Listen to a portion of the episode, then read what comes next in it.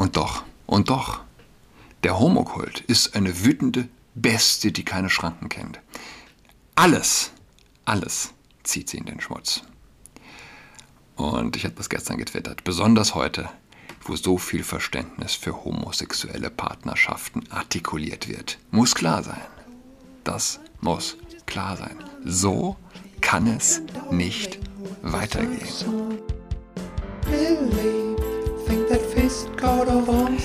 Hallo und herzlich willkommen zu Adrats Podcast. Mein Name ist Julian Adrat. Die Speisekartenangst, hört euch das an. Die Speisekartenangst ist ein Phänomen, das unter der Generation Z offenbar weit verbreitet ist. Beim Essen in Restaurants fühlen sich viele junge Erwachsene gestresst und ängstlich. Laut einer Studie, über die die New York Post berichtet, leidet die Generation Z unter Speisekartenangst, wenn sie auswärts essen geht. Die Untersuchung wurde von der britischen Restaurantkette Brezzo durchgeführt. Mehr als 2000 Menschen wurden dazu befragt, wie entspannt sie sich beim Essen in der Öffentlichkeit fühlen. Erstaunliche 86 Prozent der befragten Gen Z-Erwachsenen in dieser Studie im Alter von 18 bis 24 gaben an, dass sie unter Speisekartenangst leiden, wenn sie in Restaurants essen. Im Vergleich dazu machten 67 aller Prozent aller Befragten diese Angabe. Ein Drittel, 34 Prozent der jungen Erwachsenen, die diese Ängste äußerten, berichteten sogar, dass sie sich so ängstlich fühlen, dass sie andere Personen am Tisch bitten, für sie mit den Kellnern zu sprechen.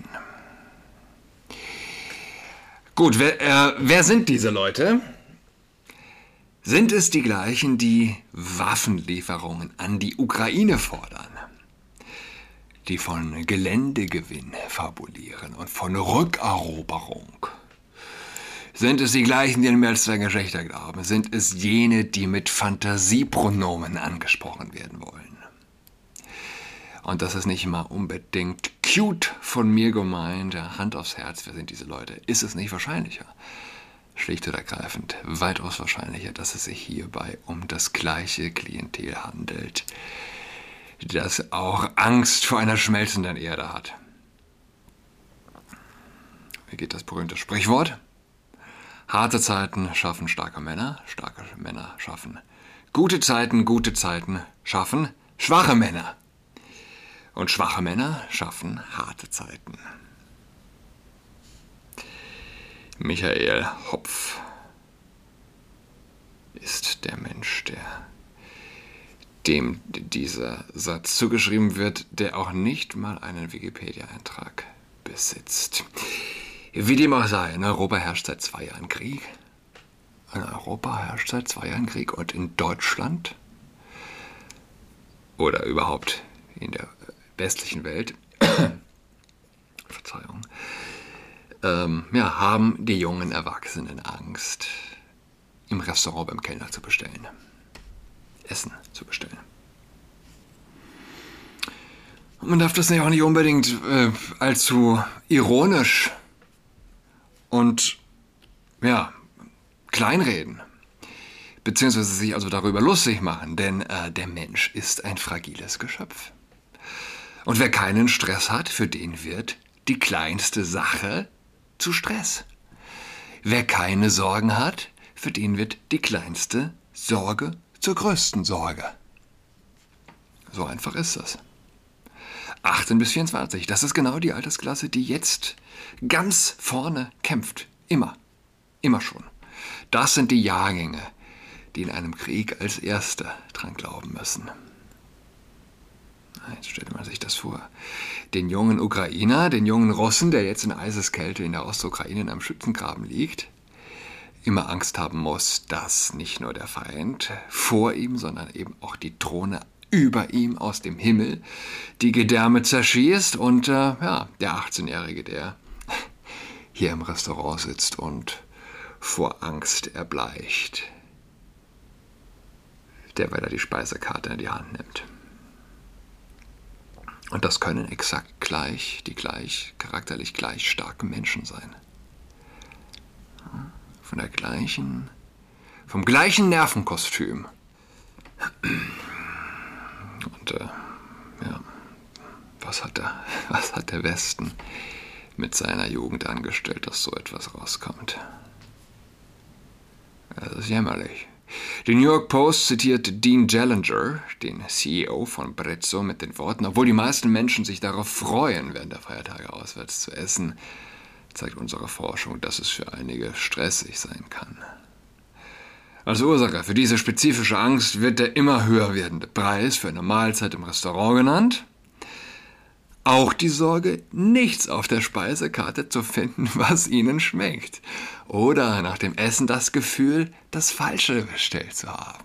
Gut. Das kennen wahrscheinlich, weiß ich nicht. äh, ja, tragen zur Speisekartenangst bei. Fast 40% der Gen Z-Kunden geben sogar an, dass sie nicht essen würden. Wenn sie nicht essen gehen würden, wenn sie das Menü nicht vorher einsehen könnten.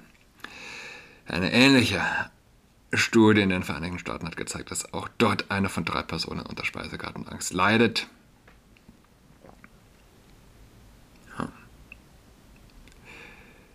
41% der Gen Z und Millennials haben diese Angst, verglichen mit nur 15% der Gen X und Babyboomer, also der Leute von zwischen 44 und 77.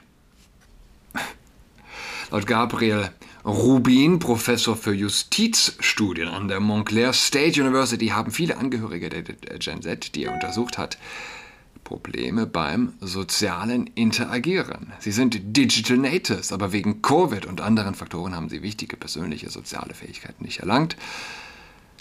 So Rubin gegenüber der New York Post. Gut. Dann bleibt halt zu Hause. Bleibt zu Hause, bestell. Ich habe, ähm, war das auch gestern, vorgestern,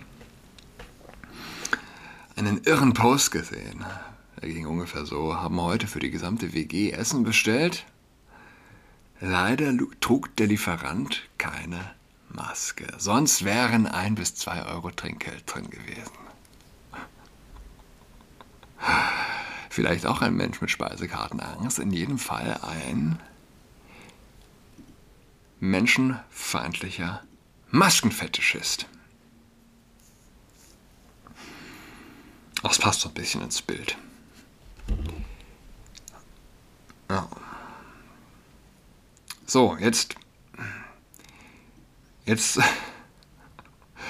Jetzt zu den, den, den einschlägigen Themen.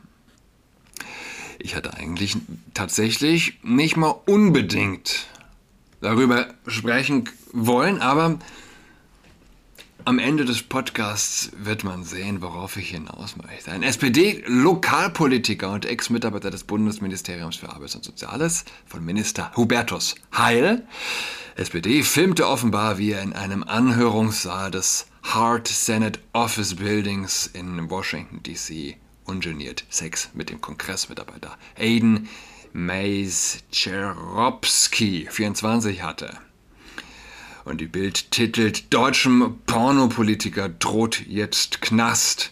Schockvideos aus dem Herzen der US-Demokratie waren in sozialen Netzwerken aufgetaucht. Zu sehen ist der Mays ich spreche das bestimmt nicht richtig aus, Cherobsky, der nun gefeuerte Mitarbeiter von Maryland-Senator Ben Cardin, 80, am Tisch auf allen Vieren. Er trägt freizügige Unterwäsche, das Hinterteil ist mit einem Foto des Kapitolkuppelbaus verdeckt. Er schrieb dazu, dass er gerade dicke deutsche Wurst erhalte.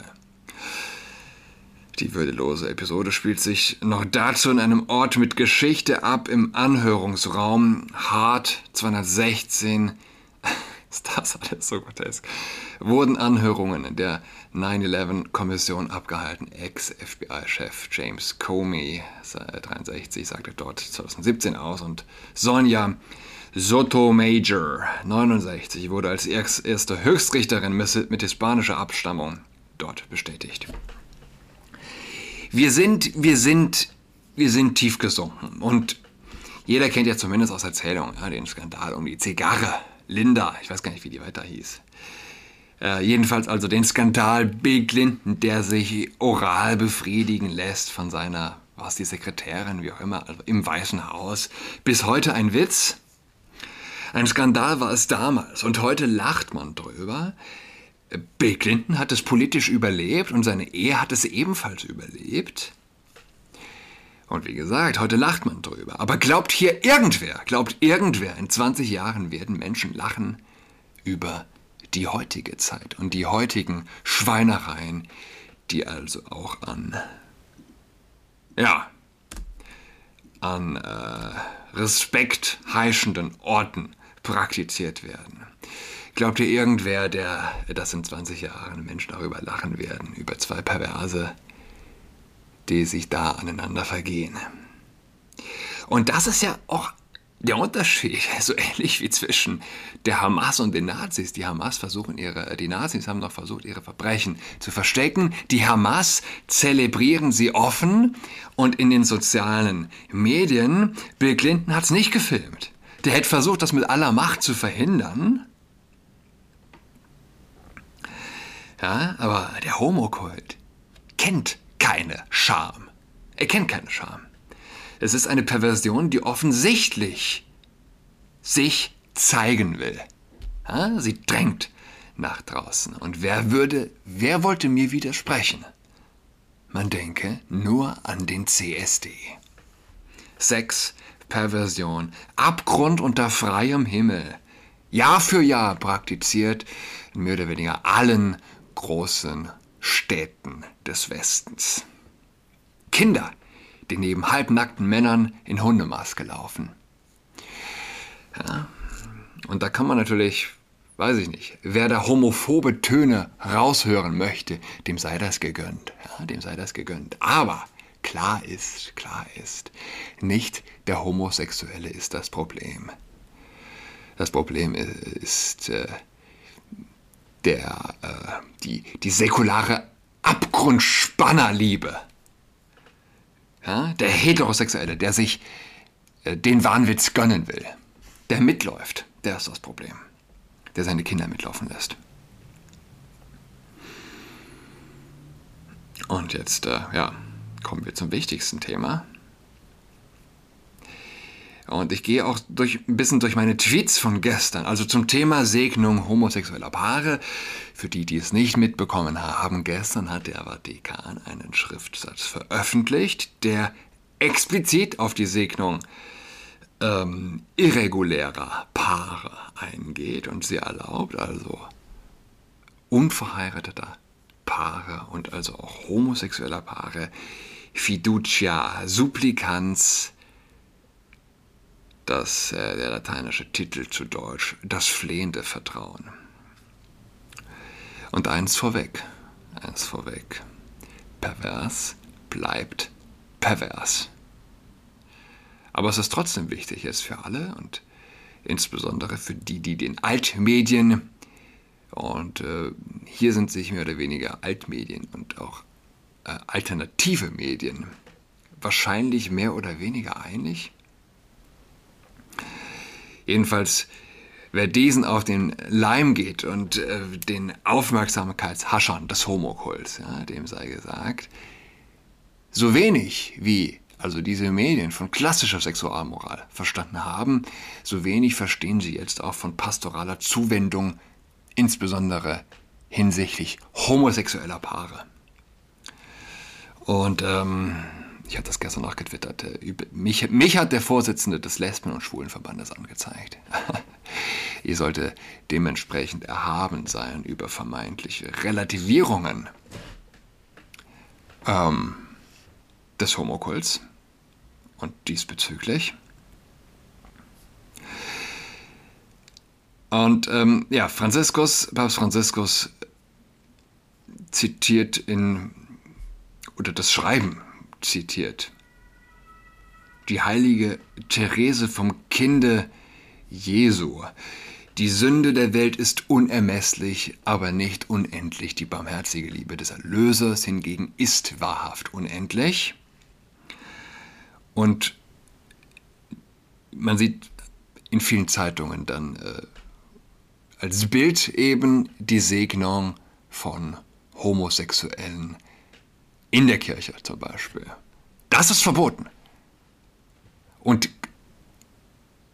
unter diesem neuen Gesichtspunkt, der also diesen großen Schritt in pastoraler Liebe auf homosexuelle Pärchen zugeht, umso klarer verboten und umso weniger zweideutig. Nicht liturgisch, nicht im Gottesdienst. Es ist und bleibt wahr, die außereheliche Praxis, die sexuelle, ist sittlich falsch. Der Segen soll auch ein Anrufen Gottes sein.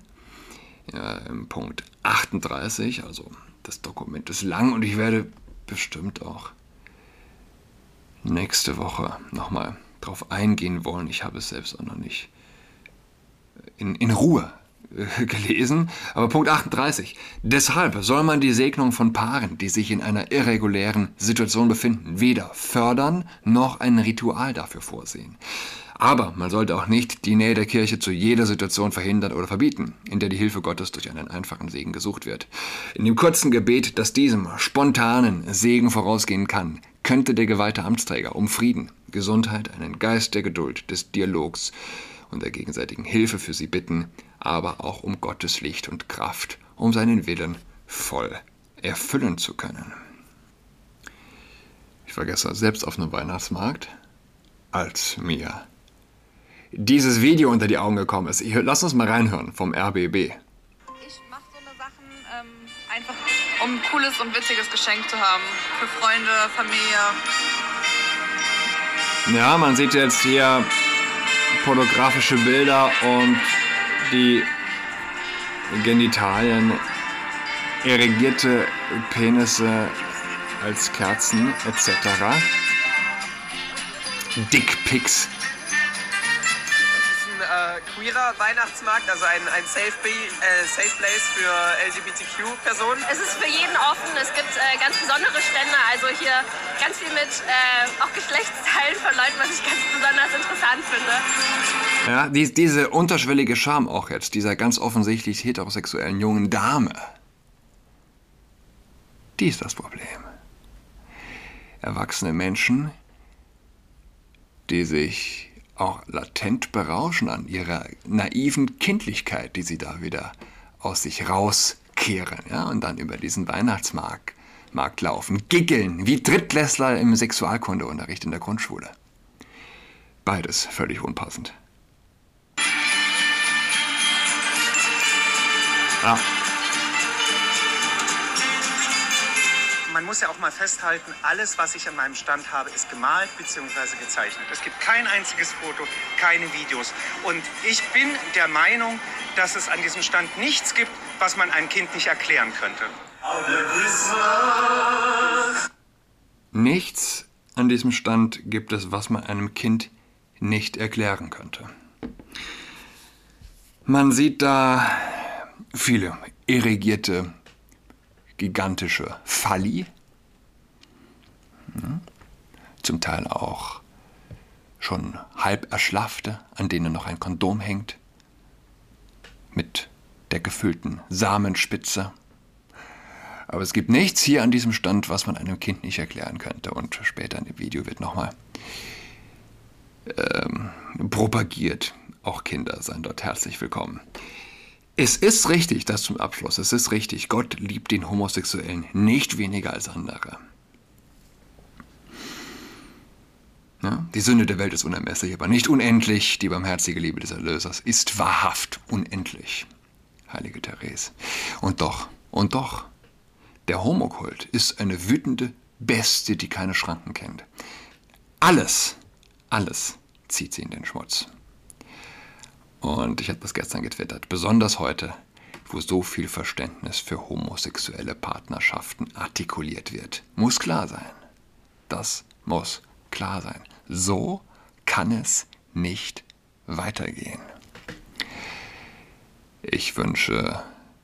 Moment, ich hatte vorhin gesagt, nächste Woche gehe ich nochmal drauf ein. Es ist doch erst Dienstag. Ich dachte, es sei schon Donnerstag. Nein, okay. Wir hören einander übermorgen, spätestens eine schöne letzte Adventswoche. Bis dahin. Tschüss.